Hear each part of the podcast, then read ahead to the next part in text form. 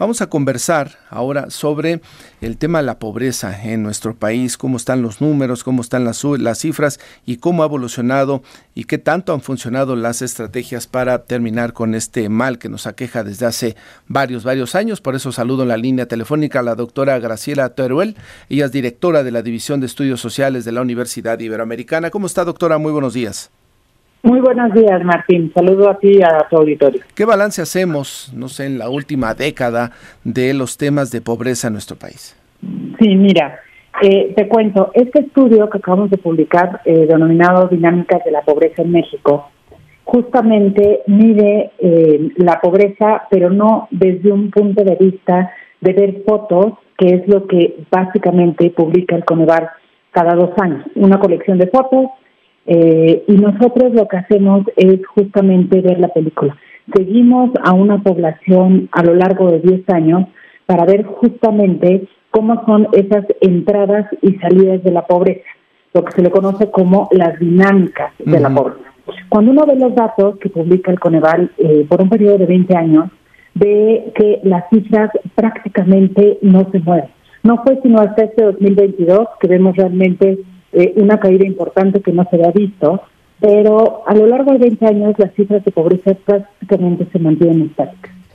Eh, y eh, con este estudio, ya cuando uno le mete el zoom para ver qué realmente pasa en la película, vemos que sí efectivamente hay cosas que son distintas de lo que nos retrata justamente esas cifras oficiales.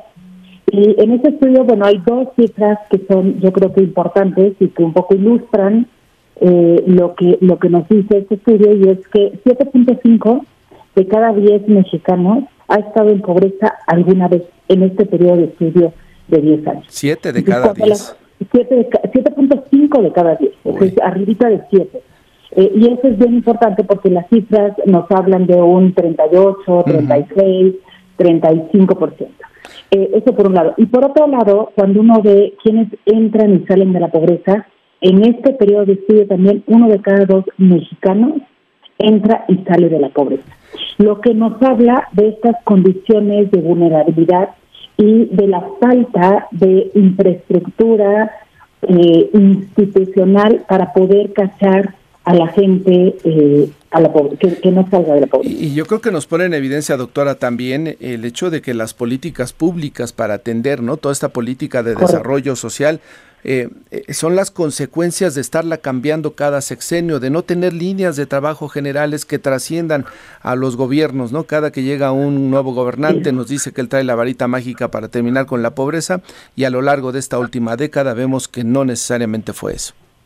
Sí, es correcto. O sea, yo creo que no se puede estar inventando el hilo negro cada seis años, eso por un lado, y por otro lado se cambia, por ejemplo, eh, el tipo de política social que simplemente en este sexenio se, se universalizó, como quien dice, eh, se le dan, por ejemplo, programas sociales de transferencias monetarias, como es el programa de adultos mayores, que todo el mundo conoce, eh, pero independientemente de eh, el lugar donde viva el adulto mayor o independientemente de si lo requiere o no lo requiere o si lo requiere más.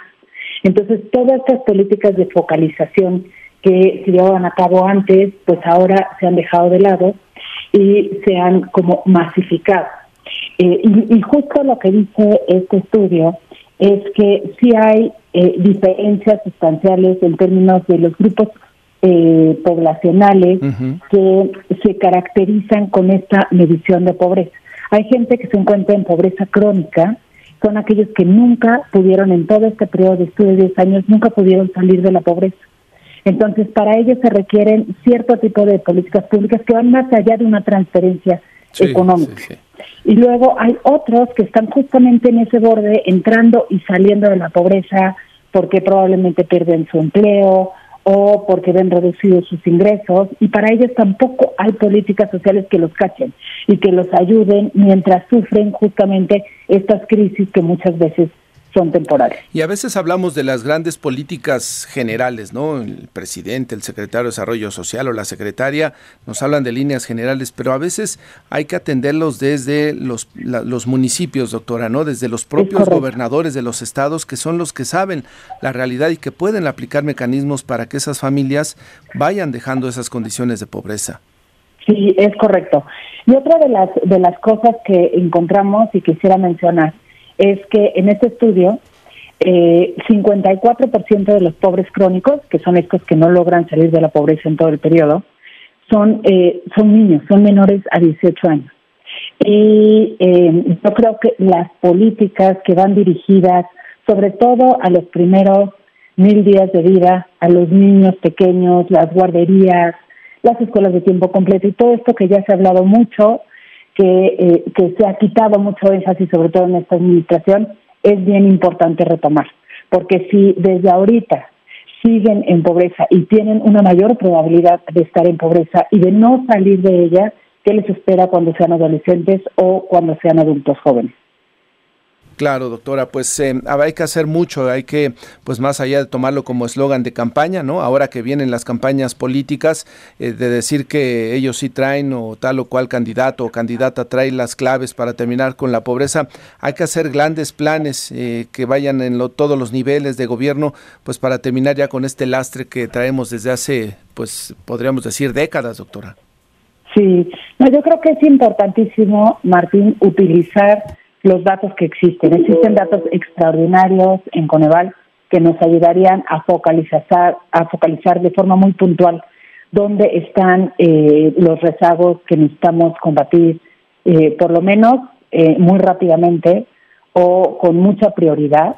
Sí. Y, y dónde no. Entonces yo creo que es bien importante sí utilizar los datos que existen, seguir generando esos datos que sean confiables, que estén actualizados, para poder pues mejor dirigir estas políticas públicas y eh, olvidarnos de que eh, no hay dinero que alcance para hacer políticas públicas iguales para todos. Hay que atender primero a los más vulnerables, a los que más lo necesitan y luego ir caminando eh, de a poco atendiendo a los que Hay que focalizarlos. ¿Dónde podemos consultar el estudio, doctora? Sí, está publicado en el Centro de Estudios Espinosa Iglesias.